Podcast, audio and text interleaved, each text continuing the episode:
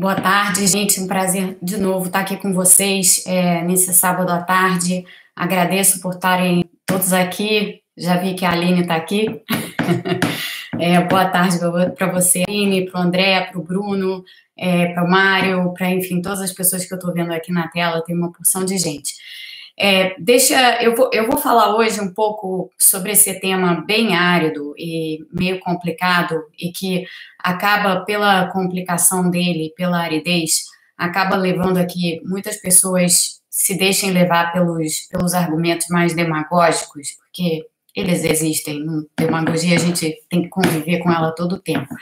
Mas eu vou tentar aqui dar uma explicação para que vocês tenham uma noção um pouco melhor do que, que significa o Banco Central poder comprar títulos é, públicos ou privados, e no caso dos títulos privados, é, comprar esses títulos diretamente dos bancos. Está tendo muita confusão é, a respeito desse tema, e ele é um tema técnico, ele não é um tema assim que se presta a opiniões não embasadas, nem a, opinião, a opiniões não técnicas, então ele é um tema técnico e eu vou tentar explicar para vocês da melhor maneira possível, é, já sabendo que é um tema difícil e que quando a gente trata de bancos, principalmente de bancos no Brasil, esse é um tema sempre indigesto, porque eu já começo fazendo a ressalva. A gente sabe que o sistema bancário brasileiro é super concentrado, é, tem, tem lá bancos é, como o Bradesco, como o Itaú, como tantos outros que concentram uma enorme parte do mercado e que esses bancos têm lucros extraordinários e que há distorções no mercado bancário brasileiro e tem uma, várias coisas que devem ser consertadas.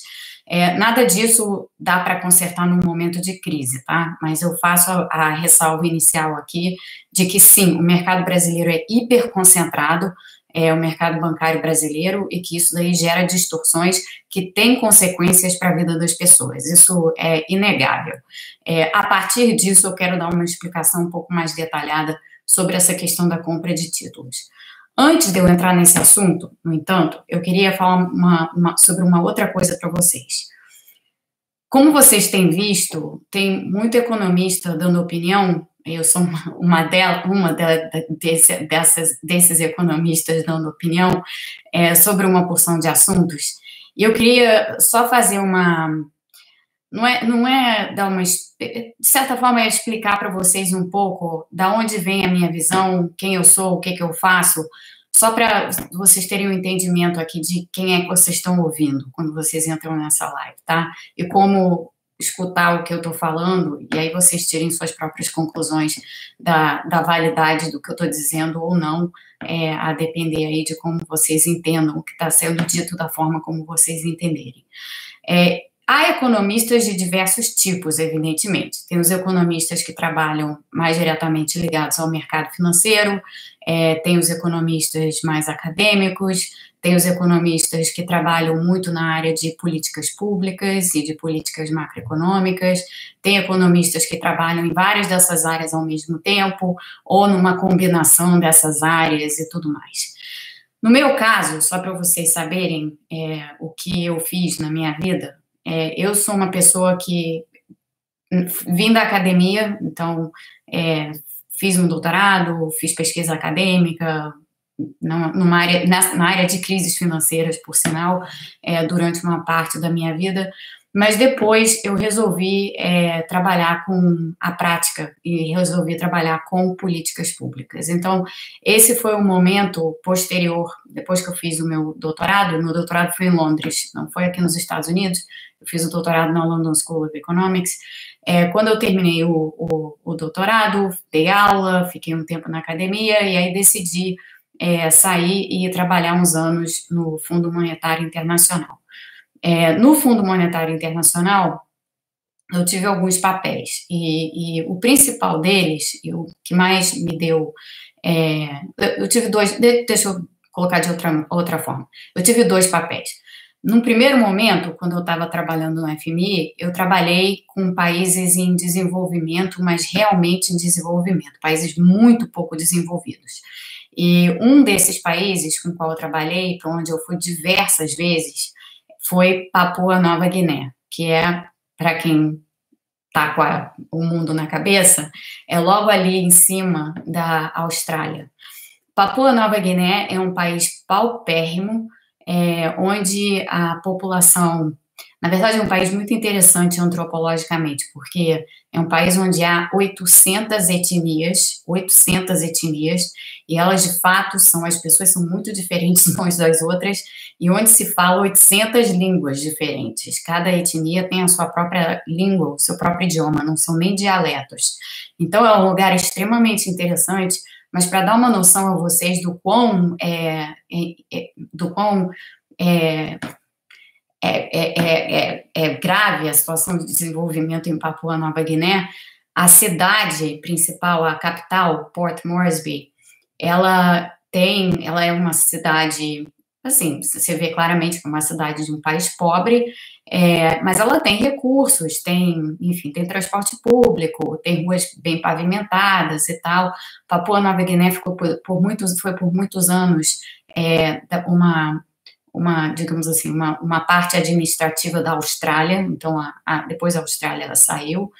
É, é, um país que tem muitos recursos naturais que são explorados por muita gente mundo afora, pelos australianos em particular.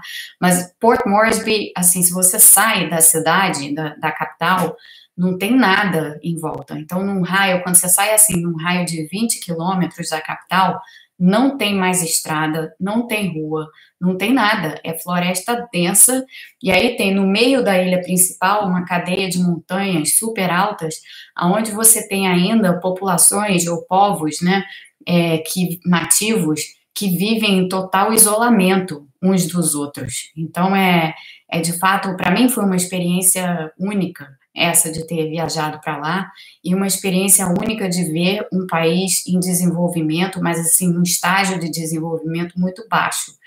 E para vocês terem uma noção, uma parte do meu trabalho é, como economista do FMI em, em, Papua Nova Guiné foi ensinar as autoridades do, do departamento de estatística deles, do, do do Instituto Nacional de Estatística deles, ensiná-los a calcular o próprio PIB. Eles não tinham nenhum cálculo do PIB da economia deles, e sem, sem determinadas métricas econômicas, o que você pode fazer em termos de política econômica é muito limitado, né?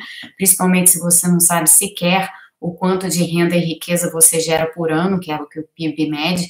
Então, uma das funções que eu tive foi ensinar o pessoal da, do, do, Instituto de Estatística de lá, o IBGE deles, a medir o PIB. Depois eu ensinei eles a medir inflação, eu e o grupo que trabalhava comigo no FMI. Então foi muito gratificante, assim, porque deu para ver o efeito imediato daquelas coisas que a gente estava fazendo na vida das pessoas. É, e, e hum, foi um trabalho, assim, super, super interessante. Depois disso, eu fui trabalhar com crises e trabalhei com, na crise da Argentina em 2001 e 2002 em 2002, eu me desloquei para o Uruguai, porque o Uruguai tava, tinha sofrido contágio da crise da Argentina, e aí eu fui trabalhar com, com o Uruguai e fiquei, fui uma montanha de vezes para a Argentina e para o Uruguai, é, e estava lá na, na linha de frente do combate à crise, junto com os meus colegas do FMI na época. É, fiquei esses anos todos aí no FMI, me mudei para o Brasil, trabalhei no Brasil muitos anos, então, voltei para academia na época em que eu estava no Brasil, voltei a dar aula, voltei a fazer pesquisa, estava é, vinculada a institutos de pesquisa no, no Brasil, estava vinculada também a uma empresa de consultoria macroeconômica. E aí, depois dessa experiência, eu voltei para cá, para Washington, e voltei para cá para exercer as duas funções que eu exerço hoje. Uma delas é lecionar na Universidade de Johns Hopkins, onde eu dou vários cursos, inclusive um deles é sobre crises, sobre crises econômicas. E a outra coisa que eu faço aqui é trabalhar num centro de estudos, que é o, o Peterson Institute for International Economics.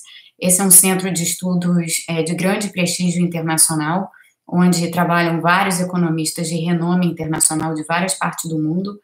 E é um, assim, a gente, há quatro anos consecutivos, a gente recebe o prêmio de melhor centro de estudos internacional é, sobre economia internacional. Portanto, é, e, e a interlocução que eu tenho aqui é com pessoas que já atuaram como gestores de política econômica em vários países do mundo. Então, pessoas que já foram ministros da Fazenda, pessoas que já foram presidentes de Banco Central, pessoas que já trabalharam em bancos centrais, em ministérios da Fazenda, mundo afora.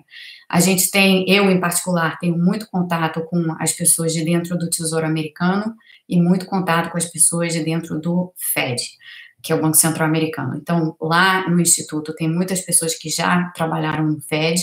Por meio dessas pessoas, eu tenho contato hoje com quem está no Banco Central Americano, no Fed.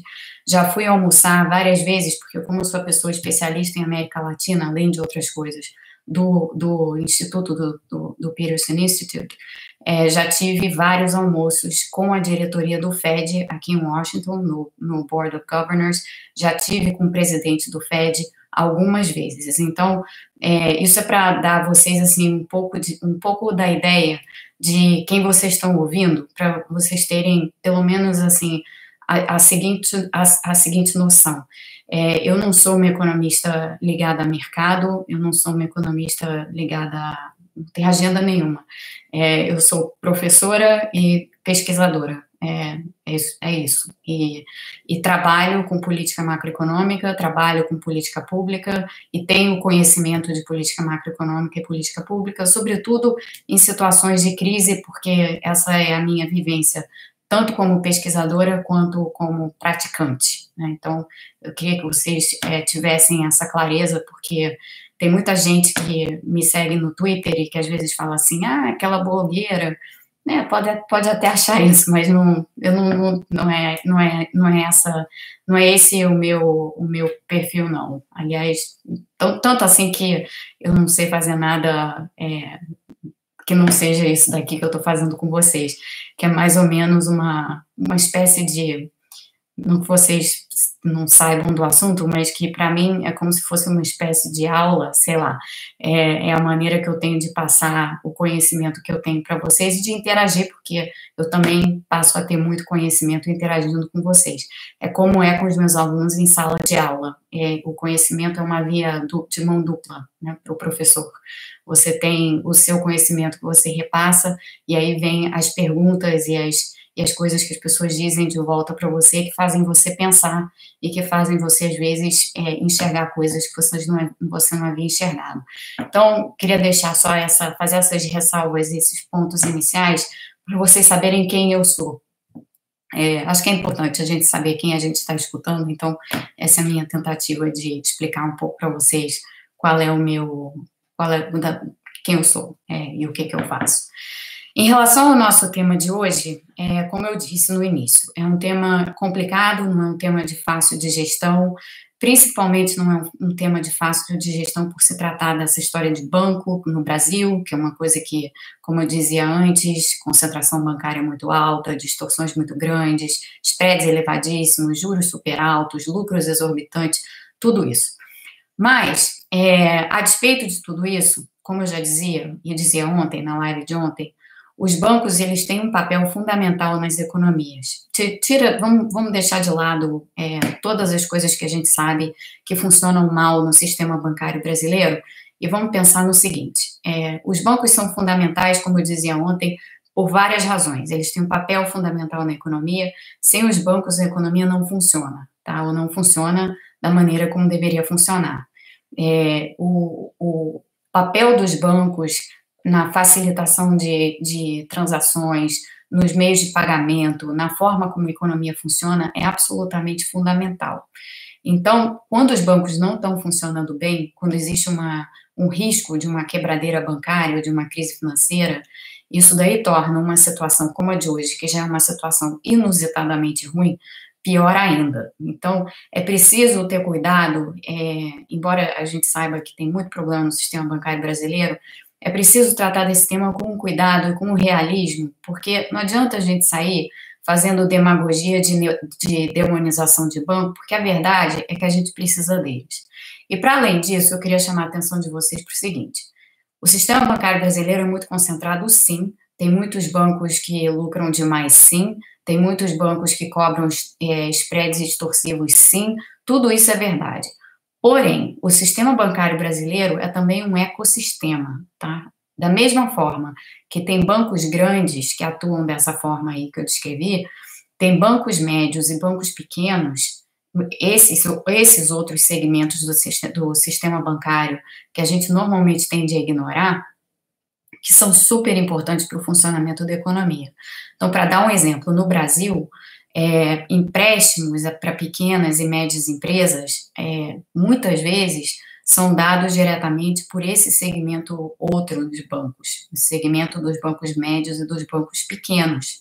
É, é um segmento super importante. Então, para voltar um pouco e falar dessa medida do Banco Central e dessa, dessa PEC, especificamente do artigo dessa PEC que trata da emissão de títulos é, e da, da possibilidade do Banco Central poder absorver títulos públicos e títulos privados, eu queria que você, primeiramente, fazer a, a seguinte colocação.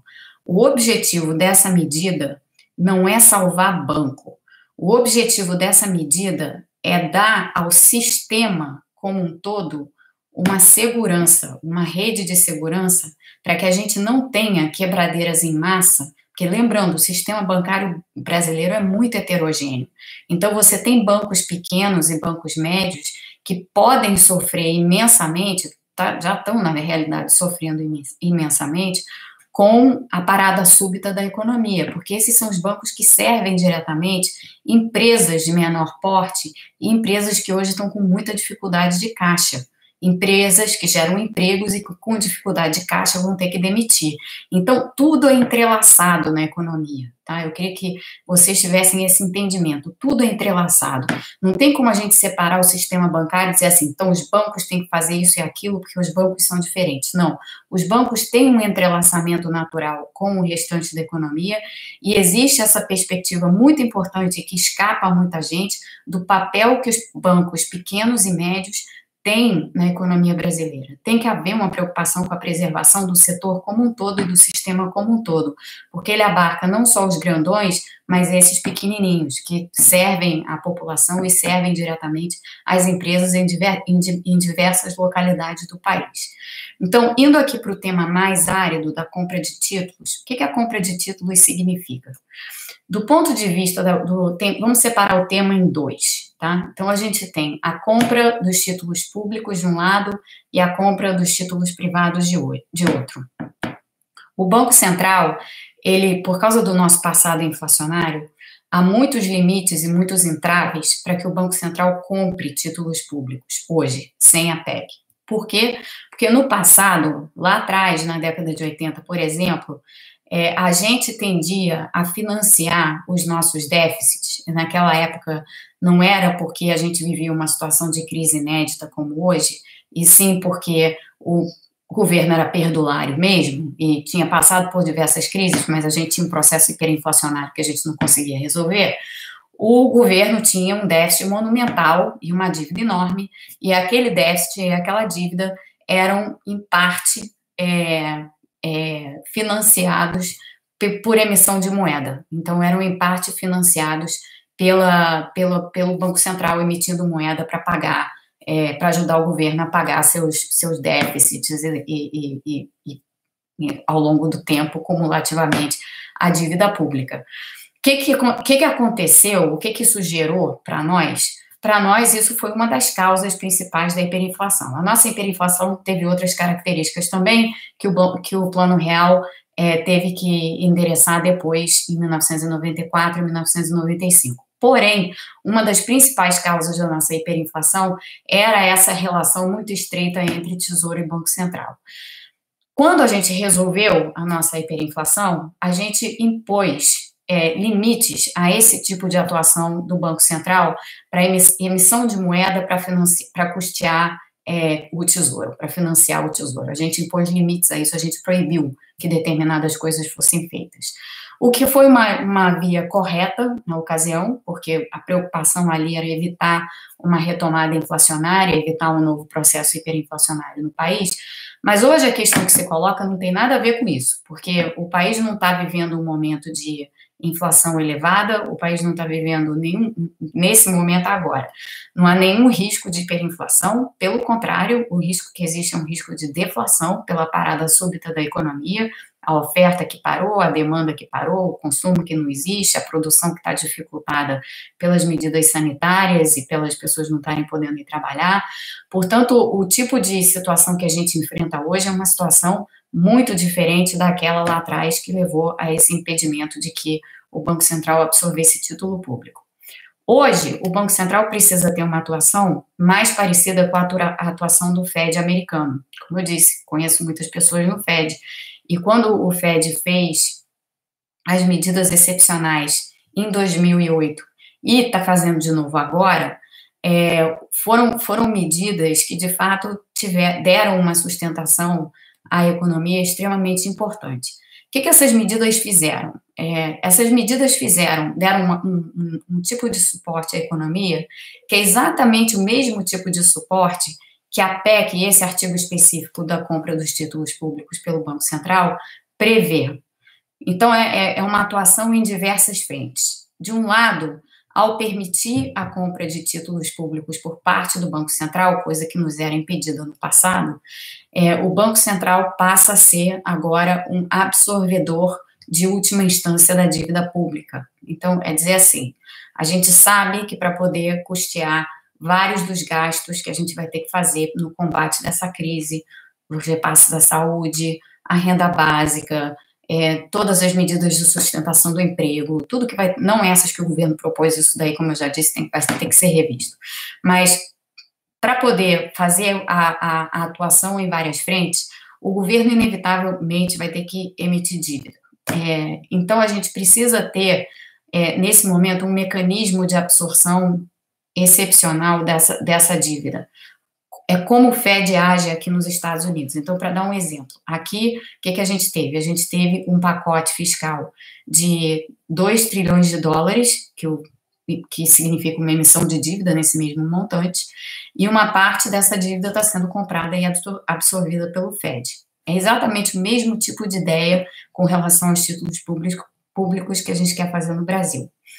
Que tipo de alívio que isso dá à economia? Isso dá alívio em várias frentes. Primeiramente, como eu já falava, dá alívio na absorção da dívida propriamente, porque você tem um, uma entidade que está absorvendo esse, essa, essa dívida em excesso que está sendo colocada no mercado por razões excepcionais.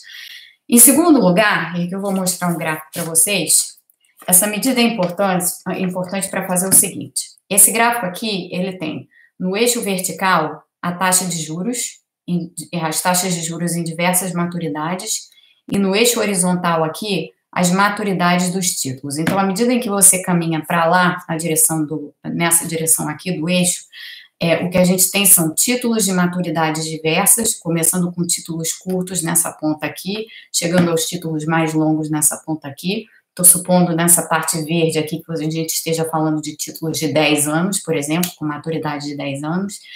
E a gente tem a curva roxa, é uma curva, é o que a gente chama da curva de juros, é a estrutura que a gente chama tecnicamente da estrutura a termo da economia. O que, que é isso aqui? Isso aqui simplesmente relaciona a taxa de juros que é cobrada em cada um desses títulos de diversas maturidades, levando em consideração o risco e o, e o que a gente chama de o termo a prazo, né? O, o que, que você tem que pagar ao investidor para, em vez de ele carregar um título de, vamos dizer, três meses, ele poder carregar um título de cinco anos, porque você precisa emitir uma dívida de cinco anos. Então, evidentemente, tem um adicional de juros que você tem que pagar para convencer o investidor a tomar esse título, e, portanto, a curva é inclinada para cima do jeito que eu mostro aqui. Quando você chega nas pontas bem mais longas de maturidade, a curva tende a ter esse efeito de, de e ficando um pouco mais achatada na ponta, né? Mas isso tipicamente, o roxo aqui é tipicamente uma curva de juros é, em qualquer economia. O que que essa compra de títulos públicos por parte do Banco Central faz? Como você introduz um comprador de títulos públicos com uma capacidade muito grande de comprar títulos públicos, que é o caso do Banco Central, o que ele acaba fazendo ao atuar no mercado é achatar essa curva. Então, essa curva, em vez de ser a roxa, ela vira a curva verde. Então, para pegar aqui um exemplo, pega o título de 10 anos que eu pus aqui. Se nesse eixo aqui estão as taxas de juros cobradas, o que acontece agora é que quando o Banco Central entra comprando títulos, você achata a curva de tal forma que aquele título de 10 anos, que antes tinha uma taxa de juros mais alta aqui na curva roxa, ele passa a ter uma taxa de juros mais baixa aqui na curva verde.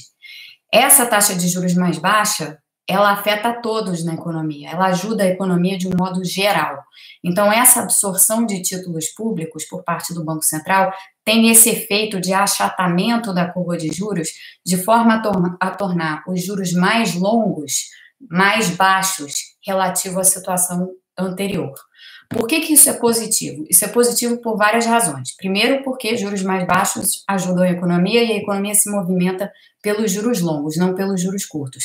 Não é a taxa Selic do Banco Central que afeta a economia, e sim esses juros mais longos que dela se derivam, né, de certa maneira. Mas quando o Banco Central está atuando nessa ponta longa da curva, ele consegue achatar a curva sem precisar necessariamente reduzir a Selic.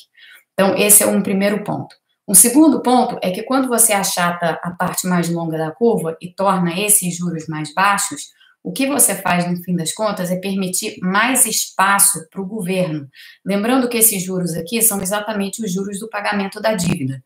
Então, na medida em que esses juros aqui são achatados, você está reduzindo a conta de juros a ser paga lá na frente por emissão de dívida nova. Ou seja, você está criando um espaço adicional e melhorando, de certa forma, a dinâmica da dívida, no prazo, no prazo pelo menos inicial, em que o Banco Central está fazendo essas operações, de forma que você tenha espaço fiscal para fazer os gastos que você precisa fazer e emitir a dívida que você precisa emitir como os gastos de saúde, os gastos relativos à renda básica, todas as outras medidas que a gente vem discutindo em Lives aqui é, de forma sistemática.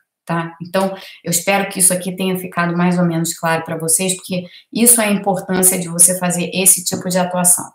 Vamos passar agora para os títulos privados e para a combinação de títulos públicos e títulos privados. Vou mostrar aqui uma outra coisa para vocês. Eu vou explicar o que, que é isso, tá? É, isso aqui, desse lado aqui, é o balanço do Banco Central.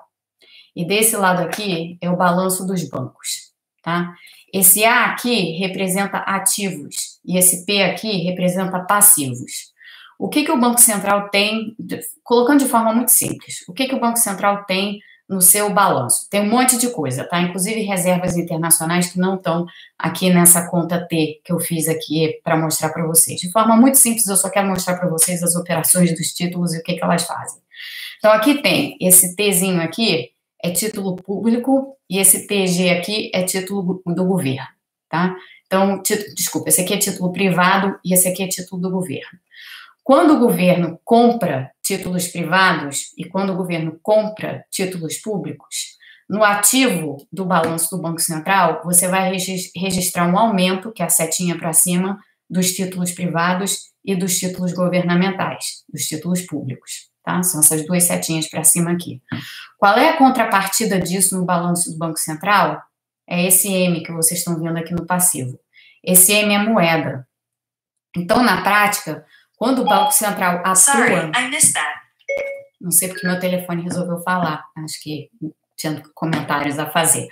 Mas quando os títulos aumentam, quando o Banco Central está fazendo essas compras de títulos aqui é, e aumentando, portanto, a sua carteira de títulos privados e públicos, a contraparte dessa operação é uma emissão de moeda natural, tá? Por essa via daqui, o Banco Central está injetando liquidez na economia ok? Então, está aumentando a moeda no mesmo montante dessas setinhas aqui que estão subindo. No balanço do banco, que está aqui, isso aqui é o banco, a gente tem a mesma conta T, ativos e passivos. O que, que os bancos têm no seu, no seu ativo? Os bancos têm título público, título privado, título do governo e tem empréstimos. E do lado do passivo, os bancos têm depósitos. Claro que isso é uma extrema simplificação, tá? Só para que fique claro, isso é uma extrema simplificação, só para mostrar para vocês do que se trata. Quando o Banco Central entra no mercado secundário, comprando título público e título privado, quem detém esses títulos? Muitas vezes são os bancos. Então, o que, que os bancos vão fazer? Eles vão vender para o Banco Central esses títulos. Então, a setinha, no caso deles, nos ativos, fica para baixo cai título privado, cai título do governo. Os depósitos ficam constantes, não tem nada acontecendo com os depósitos. Os depósitos são as contas bancárias, as contas que vocês têm no banco, tá? Tem nada acontecendo do lado do passivo. No entanto, o que, que a gente precisa ter certeza que aconteça? Que essa emissão de moeda aqui, atrelada a essa compra por parte do Banco Central dos títulos que saem da carteira desse banco, que essa emissão de moeda vire empréstimos adicionais. Então, a setinha para cima verde aqui nos, nos, nos empréstimos. O que a gente quer é isso, para que agora os empréstimos possam chegar de forma mais facilitada às empresas, às empresas para quem esses bancos já emprestam, tá? Então são empréstimos para são esse, é isso que a gente quer. É, isso pode ser empréstimo novo, mas pode também ser alongamento de prazo, pode ser redução de juros, pode ser uma porção de outras medidas que façam com que essa carteira de empréstimos aqui esteja sustentada por essa liquidez adicional que você está provendo. Por que, que isso é importante? Porque exatamente você, ao, ao fazer com que esse dinheiro dessa operação chegue na ponta, que são os empréstimos, você está tá garantindo ou tentando garantir que o, o, os bancos, no fim das contas, deem o dinheiro que as empresas precisam, e no fim, no, no fim das contas, a gente está falando aqui de todos os bancos, a gente não está falando só dos bancões, a gente está falando também dos bancos médios e dos bancos pequenos, tá? Aqueles que eu disse a vocês que têm uma carteira de empréstimos muito relevante com empresas que já são clientes desses bancos e para quem esses bancos estão acostumados a emprestar. Então, a gente quer que esse ciclo continue e, portanto, por isso essa medida faz sentido. Como é que você é, garante que esses empréstimos de fato sejam feitos, ou como é que você exige contrapartidas dos bancos para uma medida como essa? Isso é, um, isso é um, tema super importante que eu queria trazer aqui, que é o seguinte: teve muita gente é, falando e perguntando ontem, imagino que tenham mais agora, de, perguntando para mim por que, que a gente não está usando o lucro dos bancos para financiar as empresas. O lucro dos bancos, ele pertence aos acionistas dos bancos. Então, assim, não é como se tivesse uma entidade banco com um lucro de um determinado tamanho, do qual você pudesse simplesmente extrair aquele lucro, lucro para fazer outros pagamentos. Não funciona assim. Né? A, a, a maneira como funciona é o lucro vai na forma de dividendos para os acionistas. Então, uma das coisas que se pode exigir dos bancos e que se deve exigir dos bancos como contrapartida, dado que tem muita coisa sendo facilitada, sobretudo para os bancos grandes, é, não tanto para os bancos pequenos e médios, porque esses geralmente precisam de mais liquidez num momento como esse mesmo, mas principalmente para os bancos grandes, o que, que deveria estar sendo exigido? Que o pagamento de dividendos, por exemplo, não fosse feito que esse pagamento de dividendos fosse revertido para a sociedade de alguma forma, seja por meio de extensão de prazos, seja por meio de reduções de juros, seja pela forma que for. Mas tem que haver uma devolução, porque o que, que acontece quando você está fazendo, e essa é a parte complexa desse tipo de operação e que gera muita animosidade, assim, e acaba no final gerando uma sensação de que a gente está privilegiando o banco em detrimento do resto da economia. É, há uma socialização de riscos inerente a essa operação. Tá? Quando o Banco Central compra títulos, principalmente títulos privados da carteira dos bancos, o, há uma socialização de riscos sendo feita, porque ao serem absorvidos esses títulos pelo Banco Central, é agora o governo quem está tomando o risco que anteriormente estava no balanço dos bancos tem que haver uma contrapartida para isso. Aqui nos Estados Unidos, em 2008, por exemplo, a contrapartida foi é, uma espécie de nacionalização indireta dos bancos. Então, os bancos ficaram obrigados, passaram a ter determinadas obrigações junto ao Tesouro Nacional que eles anteriormente não tinham. Essa é a parte que a gente precisa fazer ainda para tornar essa operação menos injusta, tá? Da forma como ela aparece hoje. Mas isso é possível se fazer, é possível. É, o, meu, o, o, ponto que eu quero deixar aqui principal com vocês, e para que vocês entendam, e eu vou aqui as perguntas, porque eu imagino que devo, deva ter um monte, é, o ponto que eu queria deixar para vocês muito claro aqui é, era, era, era o seguinte: a medida é, da, é, essa medida de comprar títulos, principalmente títulos privados da carteira dos bancos, ela pode ter uma conotação extremamente indigesta para muita gente, o que é absolutamente compreensível. Porém, né, não se trata aqui, como algumas pessoas andaram dizendo, de fazer coisas que vão de encontro aos interesses da sociedade, de ficar beneficiando só banco em detrimento do resto. Essas são maneiras muito fáceis e muito simplórias de, de, de falar sobre um, um, problema muito mais complexo e muito mais nuançado, tá? Essa, essa maneira simplória, ela acaba desinformando mais do que informando. Então, o que nós, como sociedade, temos que ficar de olho numa coisa como essa, não é na medida em si. A medida em si, ela está indo na direção correta. O que a gente precisa ficar de olho é nas contrapartidas que vão ser exigidas. Ou, dito de outro modo, o que, que a gente vai exigir dos bancos para que eles sejam beneficiados dessa forma, para que essa socialização de, de riscos que vai acontecer inevitavelmente tenha algum retorno para a sociedade vindo deles. Então, eu vou encerrar com isso, e para ir para as perguntas, e vou relembrar vocês. O sistema bancário brasileiro é um ecossistema super heterogêneo. Então, você tem sim na ponta os bancões, mas você tem os banquinhos. E os banquinhos são realmente banquinhos, e eles têm uma, uma função formiguinha, assim, na economia brasileira, de extrema importância. Eles, eles são super importantes para suprir exatamente aqueles segmentos da população, da, da sociedade, entre empresas e pessoas físicas, que não têm acesso aos bancões. E se você não proteger o sistema financeiro como um todo, você mata, quem você mata primeiro são os banquinhos, são esses bancos menores.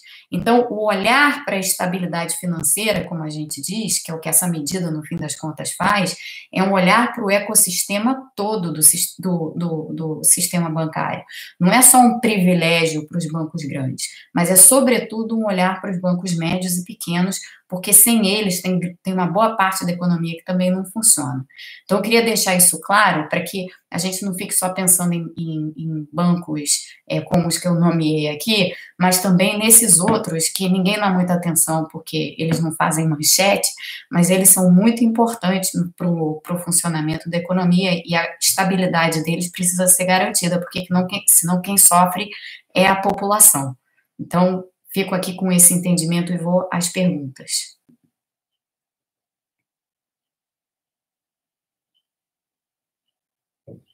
Alessandro, seria muito bom se a gente pudesse proteger bancos pequenos e não os gigantes, mas na prática não tem como você fazer isso. Na prática, é, a única forma de você garantir estabilidade financeira é você proteger todo, todo mundo, porque, como eu dizia antes, tudo na economia é entrelaçado. A gente tem que entender a economia como um sistema em que tudo está conectado com tudo. Então, os bancos grandes também estão, de certo modo, conectados com os pequenos, de tal forma que não, você não vai ter a segurança é, que você precisa ter para o sistema como um todo se você, de certa forma, não der uma rede de proteção para todos. É, é, é, assim que funciona. A gente tem que pensar na economia como um sistema totalmente entrelaçado totalmente interconectado.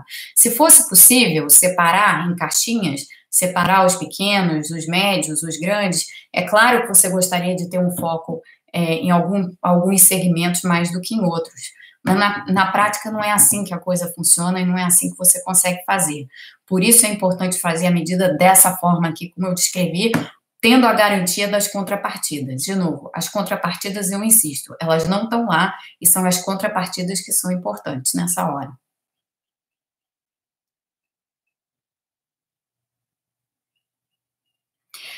Teve uma pergunta aqui sobre se isso é se essa ação do Banco Central é medo de calote. É, não, não é medo de calote. Vamos lembrar, esse, esses. É e não é. Esses títulos privados que estão na mão do, dos bancos, por exemplo, são títulos emitidos por empresas, por exemplo. É, portanto, o, o risco aqui é como as empresas de todos os portes, tá? mas principalmente as empresas menores, como as empresas todas estão com dificuldade de caixa nesse momento, e estão extremamente asfixiadas por conta da crise, Se houver uma quebradeira, lembrando, vou botar aqui de novo o que, é o balanço de um banco. Empréstimos, tá? Aqui, empréstimos. Esses empréstimos são empréstimos às empresas. Se esses empréstimos aqui não forem pagos de alguma forma, porque a empresa está mal, o que vai acabar acontecendo é que esse banco daqui, que pode não ser um bancão, pode ser um banco, um banco médio ou um banco pequeno, vamos, vamos supor que seja um banco médio, esse banco daqui começa a entrar numa situação de falta de liquidez e, no limite, insolvência. Quando o banco entra numa situação de insolvência, porque o tomador de crédito para quem ele emprestou não é capaz de pagar o empréstimo de volta, esse banco não é capaz de devolver os depósitos da população. Então, é disso que se trata. Quando você atua no, no, no, nos mercados dessa forma, quando o Banco Central atua nos mercados da forma como está atuando, o que ele está tentando garantir é que essa quebradeira não se dê. Porque, veja bem, vou repetir: se a empresa não pode pagar o empréstimo e o banco fica insolvente, o banco não consegue resolver os, não consegue devolver os depósitos. De quem são esses depósitos? Meus, seus, de alguém que a gente conhece, da população, né? Então isso chega na população quando você tem uma quebradeira de bancos. Por isso que a gente não pode ter nem uma quebradeira de empresa, nem uma quebradeira de banco. De novo, o entrelaçamento, a forma como a economia está toda interconectada, importa para a gente ter um entendimento da questão. Teve gente que perguntou por que, que os bancos públicos, então, não dão empréstimo para as empresas. É uma boa questão essa, porque os bancos públicos deveriam, nesse momento, estar dando um empréstimo para as empresas. A Caixa Econômica está. O BNDES está de forma muito mais tímida. O BNDES tem um poder de fogo enorme. E o BNDES deveria estar tendo uma atuação muito maior do que está tendo. É, esse é um dos pontos e uma das cobranças adicionais que a gente deve fazer. Eu vou fazer uma live especial sobre o BNDES, porque eu não quero entrar muito a fundo na questão do BNDES nesse momento. Entro no, no, numa live futura, possivelmente na segunda-feira, se não estiver acontecendo alguma outra coisa. Amanhã eu pretendo descansar. Mas na segunda-feira eu posso, é, se vocês quiserem, falar bastante sobre o BNDES e o papel que eu acho que o BNDES deveria estar tendo nesse momento. O BNDES foi extremamente ideologizado nos últimos tempos, isso está, nesse momento, é, atuando contra o, a capacidade de enfrentamento da crise do governo. O BNDES é um instrumento super valioso para enfrentar a crise e não está sendo usado da forma correta, não está sendo utilizado da, da maneira como deveria. É um instrumento adicional a ser usado no arsenal aí de combate à crise e a gente vai fazer uma live especial sobre, sobre esse assunto. Vitor pergunta qual a diferença com, com, o quantitative easing americano. O quantitative easing fazia exatamente isso aqui que eu expliquei, o achatamento da curva de juros. Portanto, o que está se propondo é, nessa medida, Vitor, é que se faça exatamente no Brasil um quantitative easing. É, é disso que a gente está falando. O quantitative easing foi a medida de estímulo, e hoje o Fed está fazendo de novo, que foi feita lá em 2008, que previa a absorção de títulos da dívida por parte é, do Fed e que fazia com que o achatamento da curva de juros, principalmente dos juros longos, ocorresse. É isso que está se propondo fazer no Brasil. É exatamente isso que está se propondo fazer no Brasil por meio dessa PEC. Por isso, essa, essa parte da PEC ela é extremamente necessária. Se eu confiaria em manter dinheiro depositado em banco no Brasil no atual, no atual cenário, pergunta o Márcio. Sim, Márcio, principalmente sabendo que o Banco Central está tomando esse tipo de ação. Por isso que a gente que a gente se sente tranquilo em manter dinheiro em banco. exatamente por isso. O Banco Central está tá atuando dessa forma precisamente para garantir a estabilidade do sistema financeiro e para que ninguém fique com medo de que a sua poupança, de que os seus depósitos, de que o seu dinheiro que está lá depositado no banco corra risco. Então, sim, eu tenho dinheiro no Brasil, é, minha família, todo mundo, todo mundo que eu conheço, e tenho plena confiança de que está tudo no momento garantido e principalmente mais garantido ainda com uma atuação no Banco Central desse tipo que a gente está descrevendo aqui.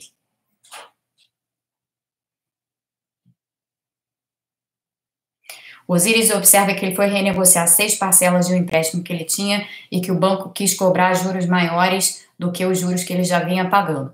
Esses são os excessos, né? Esses são os excessos que agora o Banco Central, ao ter maiores poderes do que tinha antes, o Banco Central vai ter que ficar muito de olho. Então, tem um esforço de supervisão bancária é, e de supervisão e de penalização de excessos que vai ter que ser colocado em prática junto com essas medidas excepcionais. Lembrando, essas medidas excepcionais, elas são temporárias, elas vão acabar quando a crise acabar, tá? Isso daí não é coisa que vai permanecer a perder de vista. Mas isso que você levantou a respeito da cobrança de juros, no caso do, do seu empréstimo, isso é algo que o Banco Central tem que atacar e tem que atacar diretamente. Isso não pode ser permitido, porque aí é um tipo de excesso de comportamento é, é, incorreto por parte dos bancos que tem que ser corrigido e tem que, tem que haver uma penalidade para isso. Aqui, nos Estados Unidos, o Fed tem mecanismos para impor penalidades aos bancos quando os bancos tentam ter esse tipo de comportamento. O mesmo tipo de coisa tem que ser desenhado no Brasil.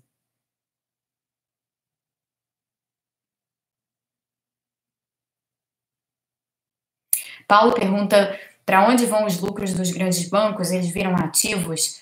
É, o o, o, o, lucro dos bancos vai para os acionistas, né? Os bancos têm diversos acionistas, assim, as pessoas, inclusive, assim, são quem são os acionistas dos bancos? Sim, uma parte são pessoas de grande patrimônio, sem dúvida alguma, é, mas também tem muita gente é, que compra, pessoas mesmo, instituições financeiras também são acionistas umas das outras, mas tem muita gente que compra uma ação, por exemplo, tem uma carteira de ações e tem uma ação de um, de um banco nessa carteira. Essa pessoa, ela é, um, ela é um acionista do banco. Então, imagina assim, uma pessoa de classe média, é, claro que o pessoal de baixa renda não tem carteira de ação, então a gente não está falando desse segmento da população. Mas pensando no segmento classe média, tem pessoas de classe média que têm carteiras de ações e dessas carteiras de ações constam ações de empresas, ações de bancos, enfim, é, tem aplicações nessas, nessas ações.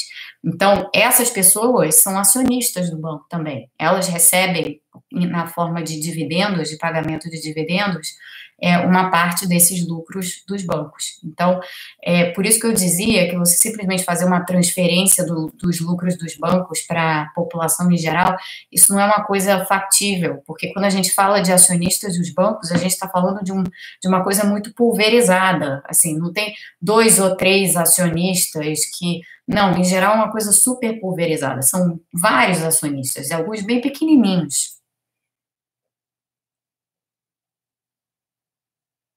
O André fala que em 2008 a Islândia deu dinheiro à população em vez de socorrer os bancos. Não, a, Islândia socorreu os bancos em 2008. É, socorre, teve que socorrer. Como a, como a Irlanda teve que socorrer, como a Espanha teve que socorrer, como é, a Itália tardiamente teve que socorrer, como a Inglaterra teve que socorrer, como aqui nos Estados Unidos teve que acontecer também. Então, quando você tem uma crise bancária, no fim das contas, quem absorve a, crise, a crise bancária é sempre, é sempre o governo. É melhor prevenir do que remediar. O que essa medida está fazendo, o que essa medida faz, é, da PEC, da, da compra de títulos e tal, é uma medida de prevenção. É melhor prevenir contra algo que você depois tenha tenha que absorver e socializar riscos muito maiores do que você do que você ter que remediar a situação. Melhor você se prevenir contra ela, e é isso que essa, essa medida da PEC faz. É importante entender isso, é importante ter isso em mente.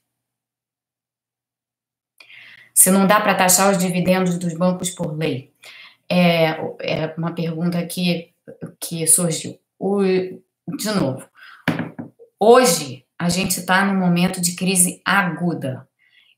Não é recomendável tributar quem quer que seja. Não é recomendável tributar nem pessoa física, nem empresa, nem banco. Não é, simplesmente não é a saída dessa crise. A questão da tributação vem depois. Depois a gente pode tá, tratar da, da, da, tributação de, de lucros, de dividendos, de uma porção de coisas que eu tenho insistido aqui, tem que ser pensado na saída dessa crise para aquela história da inversão da pirâmide tributária e da gente exigir é, da, daqueles que têm mais pagarem mais impostos, sim. É, mas só para lembrar, os bancos pagam uma alíquota de 45% de, de impostos, então tem bastante, bastante imposto já que incide sobre os bancos. Ainda assim, eles têm lucro porque o mercado é todo distorcido, mas os, os, os impostos sobre os bancos no Brasil já são altos. O ponto não é esse, o ponto é que qualquer tributação em qualquer ente, hoje em dia, em qualquer ator econômico, vai ser prejudicial para a economia num momento de crise. No momento de crise.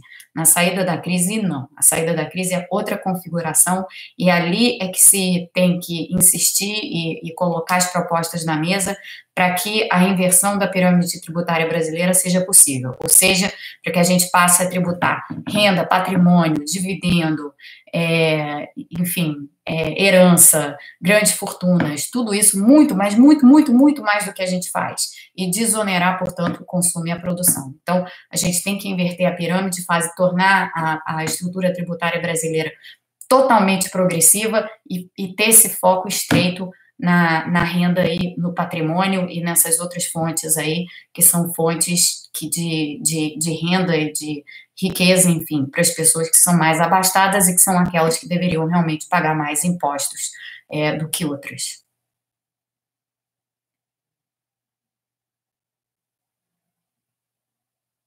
O Alexandre pergunta se eu acho que as contrapartidas necessárias vão entrar no projeto.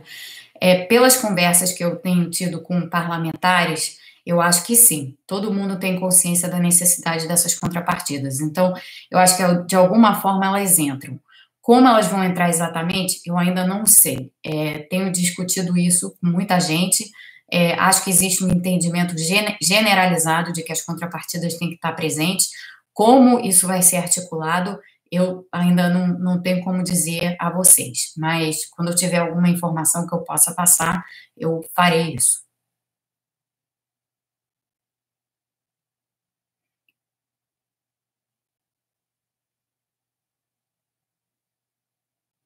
Quem irá avaliar a qualidade desses títulos privados? A qualidade dos títulos privados, nesse momento de crise, não importa. Porque, no fim das contas, é como eu falei, a socialização dos riscos está dada. O que importa é, ao se ter isso, né, no, na medida em que o Banco Central vai absorver riscos das carteiras dos bancos, o que tem que acontecer necessariamente é que o fluxo de dividendos pagos, por exemplo, é, para os bancos que forem beneficiados por essa medida, seja ressarcido aos cofres públicos. Então, isso é o que tem que acontecer. Em vez dos bancos ser, terem a capacidade de é, pagar dividendos, continuar pagando dividendos aos seus acionistas, esses dividendos têm que ser redirecionados para o Tesouro, como compensação para a socialização de riscos que vai, que vai acontecer. É assim, é assim que funciona. Foi assim que funcionou aqui nos Estados Unidos, aliás.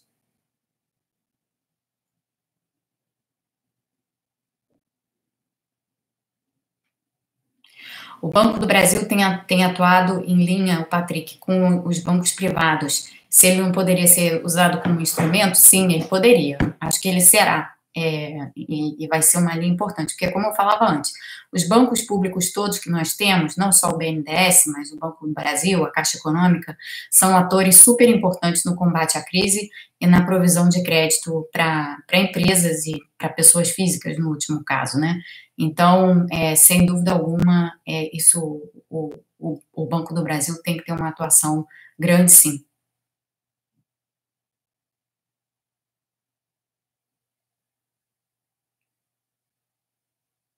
Tem muita coisa passando aqui.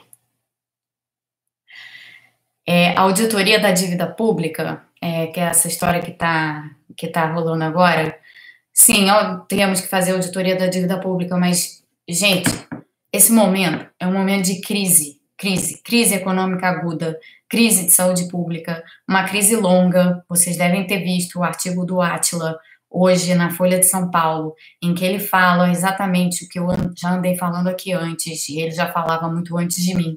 Essa é uma crise de longa duração, essa é uma crise que vai ter vários momentos em que as medidas sanitárias vão ser relaxadas e depois a gente vai voltar para o isolamento, e depois a gente vai relaxar, e depois vai voltar para o isolamento, e vai ficar nesse vai e volta durante muito tempo.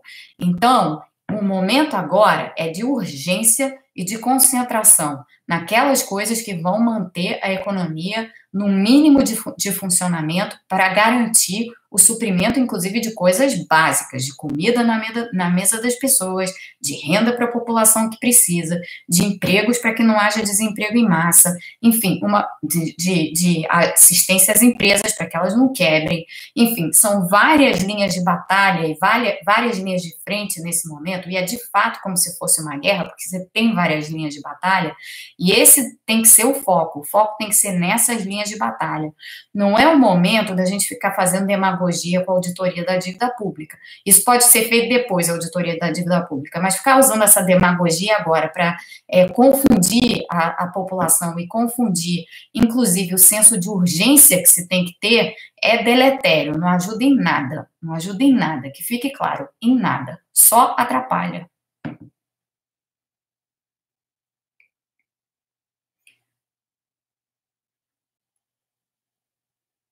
Como resolver a questão do empossamento dos recursos que não chegam à ponta? Essa, essa é uma excelente pergunta. É, o, a maneira que, tem que, que isso daí tem que acontecer é a seguinte: o empossamento hoje está tá, tá, tá ocorrendo porque tem bancos que já estão em, em uma situação em que eles estão carregando títulos nas suas carteiras, que são títulos que é, de empresas, eventualmente, que estão em má situação. É, como você resolve o problema do empossamento? De um lado, ao socializar esses riscos que estão na carteira dos bancos e que se deriva dos empréstimos feitos anteriormente às empresas. Né? De outro, é, é, a garantia de que esse dinheiro que então passa a entrar nos bancos chegue a quem necessita. É, essa é a parte que está mal amarrada na PEC tá? De, de, tentar fazer os recursos chegarem. Agora, a absorção dos títulos tem por, por objetivo é, destravar justamente o empossamento. Então, para que fique claro, é assim que é assim que funciona. Foi exatamente assim em 2008. Em 2008, o que, que aconteceu com o sistema bancário aqui nos Estados Unidos? Os bancos travaram, porque tinham vários que estavam sentados em título podre, e aí o mercado interbancário travou. O que é o mercado interbancário? É aquele mercado onde os bancos emprestam e tomam empréstimos todos os dias uns dos outros. Então, aqueles bancos que têm sobra de caixa emprestam para aqueles outros que têm falta de caixa. Isso é a operação normal do sistema bancário. Quando não tem problema, esse, esse mercado, que é um mercado bem primário de liquidez, a partir do qual todos os outros mercados de crédito dependem, esse mercado funciona super bem em situações de normalidade. Em situações de anomalia, que é o que configura uma crise, sempre existe o, empossamento de liquidez, por quê? Porque os bancos passam a desconfiar uns dos outros e passam a desconfiar das carteiras de uns dos outros e do que, que eles têm. Então, por exemplo, se você é um, um banco A com sobra de caixa e tem um banco B te pedindo, te pedindo caixa naquele empréstimo super curto, de um dia para o outro, né, um empréstimo overnight, mas você não tem como avaliar se aquele banco B é um banco B que está sólido, que aquele banco B não está sentado em uma porção de, título, de títulos é, que num, momento valem pouco ou não valem nada, o que, que você, banco A, faz? Você não empresta para o banco B. Quando você não empresta para o banco B, você imposta aquela liquidez e o mercado inteiro trava. Quando o mercado interbancário trava, todos os outros mercados de crédito travam. Por quê? Porque estão todos inter interconectados, inter entrelaçados. E o mercado interbancário é um mercado de liquidez primária.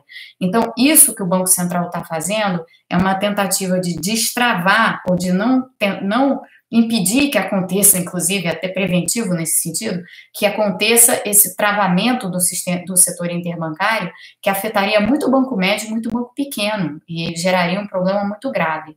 Então, essa, essa, essa, essas medidas hoje têm como objetivo isso também. Por isso eu estou dizendo, desde o princípio, o assunto é técnico, o assunto é árido, o assunto é extenso, o assunto tem milhões de nuances e milhões de complicações que não podem ser, que não, não são corretamente captados se a gente fica simplesmente no discurso fácil de demonizar banco, de achar que banco é péssimo, que o Banco Central não pode fazer nada, que os bancos são um horror e os bancos roubam do povo. É, isso são frases feitas, tá? São frases que quem, quem diz isso tem uma agenda própria pessoal, que não é uma agenda que está olhando para o país, nem para a realidade do país, é, e que, no fim das contas, está fazendo proselitismo, assim, está tá, tá fazendo um, um proselitismo é, desprovido de, de qualquer é, visão embasada da situação. Então, nesse momento, a gente tem que fugir desse tipo de coisa. E é difícil, muito difícil fugir desse tipo de coisa num tema como esse, que, que tem muitos é, graus e degraus de, de complexidade. Não é, não é um assunto fácil esse assunto de relações entre Banco Central, bancos, empresas, mercados de crédito e diversos tipos de operação. Não é um assunto fácil esse. Mas a gente precisa resistir à tentação de cair no discurso muito fácil de que é tudo uma porcaria, porque não é assim. Não é assim. A realidade não funciona assim. A realidade é mais complexa do que essa.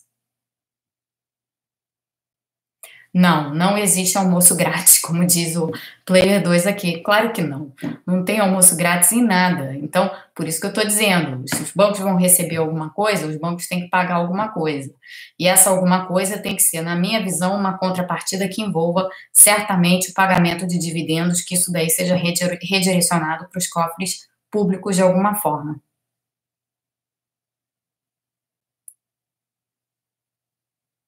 Eu estou perdendo um monte de perguntas, gente. Se vocês deixarem aqui, depois eu talvez consiga responder.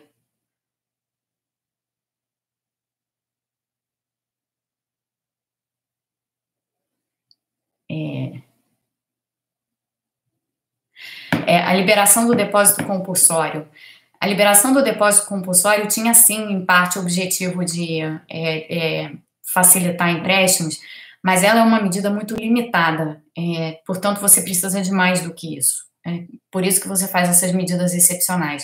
Então, só para lembrar, na comparação com 2008, em 2008, a, o, o, o, Brasil não precisou fazer tanto assim. Bastou que o Brasil liberasse empréstimos compulsórios para que a liquidez voltasse para o mercado bancário brasileiro, e isso daí resolveu muita coisa. É, mas lembra que o Brasil não teve os efeitos mais agudos da crise de 2008. Então, onde esses efeitos mais agudos foram sentidos, a liberação de compulsório não foi suficiente. O exemplo aqui nos Estados Unidos, onde outras medidas excepcionais tiveram que ser adotadas. É a situação que a gente vive agora no Brasil. É uma situação excepcional e uma situação onde a simples liberação de compulsório ela ajuda, mas ela não é suficiente. Então, você precisa complementar com outras coisas. É disso que essa discussão aqui trata.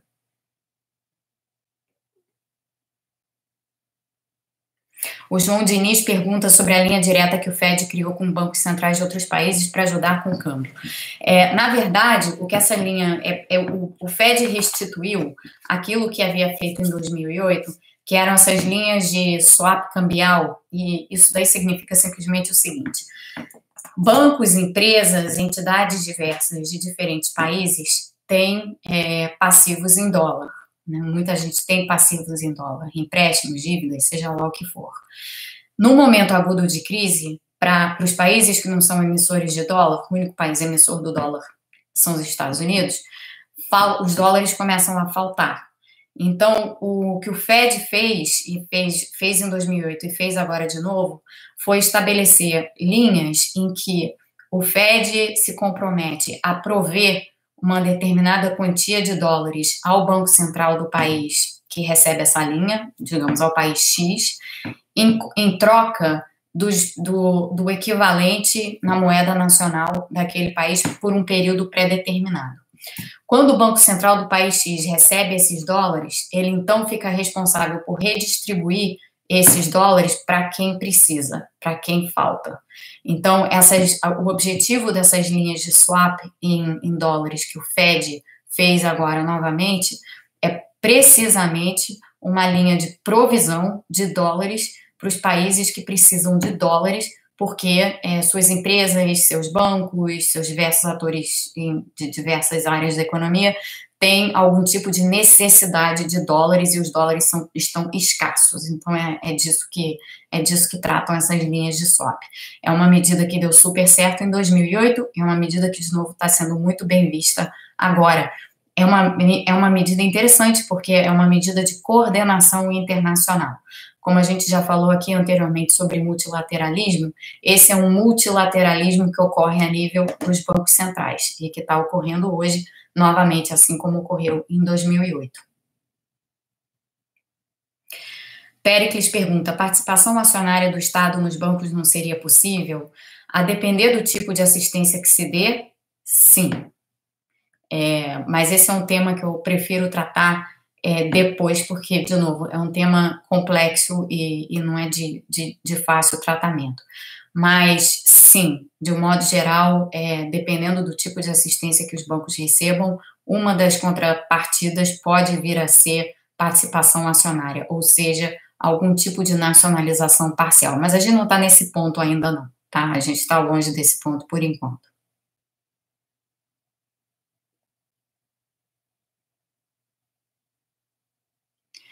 Maíra, quem vai, Maíra, quem vai cobrar a socialização dos riscos, quem é responsável por, na verdade, fazer é, esse tipo de ter, esse tipo de atuação é o Congresso, é o Congresso Nacional. É, isso está nas mãos do Congresso Nacional.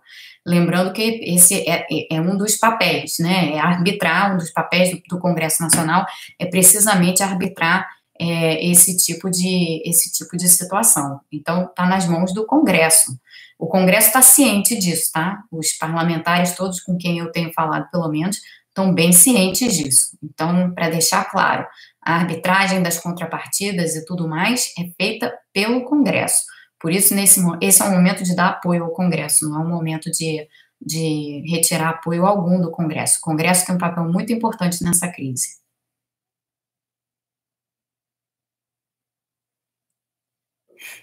O Leonardo diz assim: estamos fritos, então. É, estamos todos um pouco fritos, sim, Leonardo. Não vou, não vou é, falar uma coisa que não é verdade. Estamos.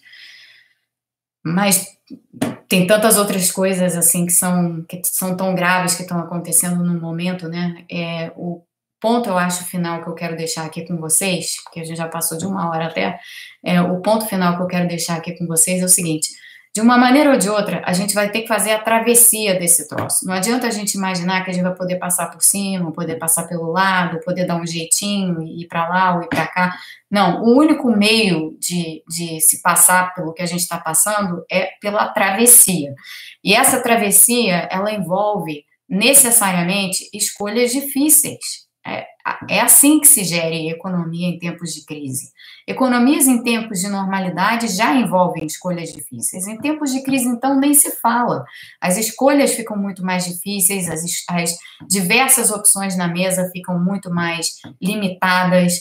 É, há muita coisa que você tem que fazer que não se gostaria de fazer, que a gente preferia que fosse de outro jeito, que a gente gostaria de fazer de outra forma. É, medidas para banco são sempre indigestas, como já falei aqui em várias ocasiões. Então, assim, o, o, no fim das contas, o ponto é esse. É uma travessia complicada, é um momento difícil, é um momento de crise, mas em sendo um momento de crise, é um momento que a gente precisa encarar a realidade com sobriedade e reconhecer o seguinte: não adianta a gente ficar numa luta em glória contra coisas que a gente não gosta, se essas coisas que a gente não gosta, nesse momento, são necessárias. Esse, esse é o meu ponto principal. É, a gente pode, se a gente quiser ficar na luta, na, na, na enfim, a gente pode tomar a atitude de ficar simplesmente denunciando e condenando, e denunciando e condenando, e denunciando e condenando. Mas eu, eu, posso dizer uma coisa a vocês com toda certeza, pela experiência que eu tenho em lidar com crises. A denúncia e a condenação não ajudam a solucionar nada. A denúncia e a condenação são pura e simplesmente isso: denúncia e condenação. Elas não te, não, não te ajudam na travessia, elas não trazem soluções, elas não te ajudam a pensar o problema. De, de certo modo, elas fazem exatamente o contrário. A denúncia e a condenação, elas apagam a nossa capacidade intelectual de analisar o problema, porque em vez de pensar com racionalidade sobre a, sobre a realidade que se enfrenta, a denúncia e a condenação fazem com que a gente haja com indignação. E nesse momento, embora tenha muita indignação que possa ser posta na mesa em relação a tudo desse governo, vocês sabem que eu sou uma pessoa que é indignada com várias coisas desse governo, a indignação não é um sentimento que nos ajude com as soluções. Então, eu acho que para pensar propositivamente, que é o que eu estou tentando fazer aqui com vocês o tempo inteiro, as reflexões propositivas, para a gente pensar propositivamente nos problemas, a gente precisa deixar um pouco de lado essa ânsia de, de indignação, denúncia e condenação é, que a gente tem naturalmente dentro de nós. Porque se a gente fizer isso, isso nos cega para as soluções. E a gente não pode estar cego para as soluções, ainda que algumas dessas soluções sejam indigestas. Então, deixo vocês aqui nesse sábado à noite com essas, com essas reflexões. Amanhã é domingo, eu vou tirar o dia para tentar dar uma descansada, porque as semanas têm sido muito duras e eu não tenho, de fato, tido muito fim de semana. Imagino que alguns de vocês também não, se não todos vocês, né? E, para além de tudo, a gente passa aqui quase que o tempo inteiro preocupado com as coisas que estão acontecendo no país e com os absurdos que a gente vê e tudo mais. É, mas eu queria agradecer muito a participação de vocês aqui, o fato de vocês terem tirado uma parte do sábado de vocês para interagir aqui comigo hoje. Espero ter esclarecido pontos que precisam de esclarecimento.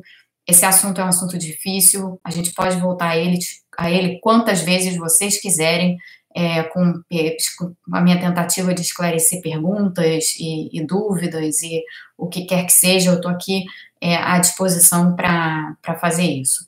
Então, muito obrigada, boa noite, tenham todos um bom é uma, uma boa noite de sábado, é, na medida do possível, nesses tempos de isolamento. Tenham todos um bom domingo. Na segunda-feira, a gente volta às 5 da tarde com a live. Muito, muito obrigada é, por estarem aqui por mais de uma hora, é, na verdade, hoje. Boa noite e, e tenham, como eu disse, tenham todos um bom domingo.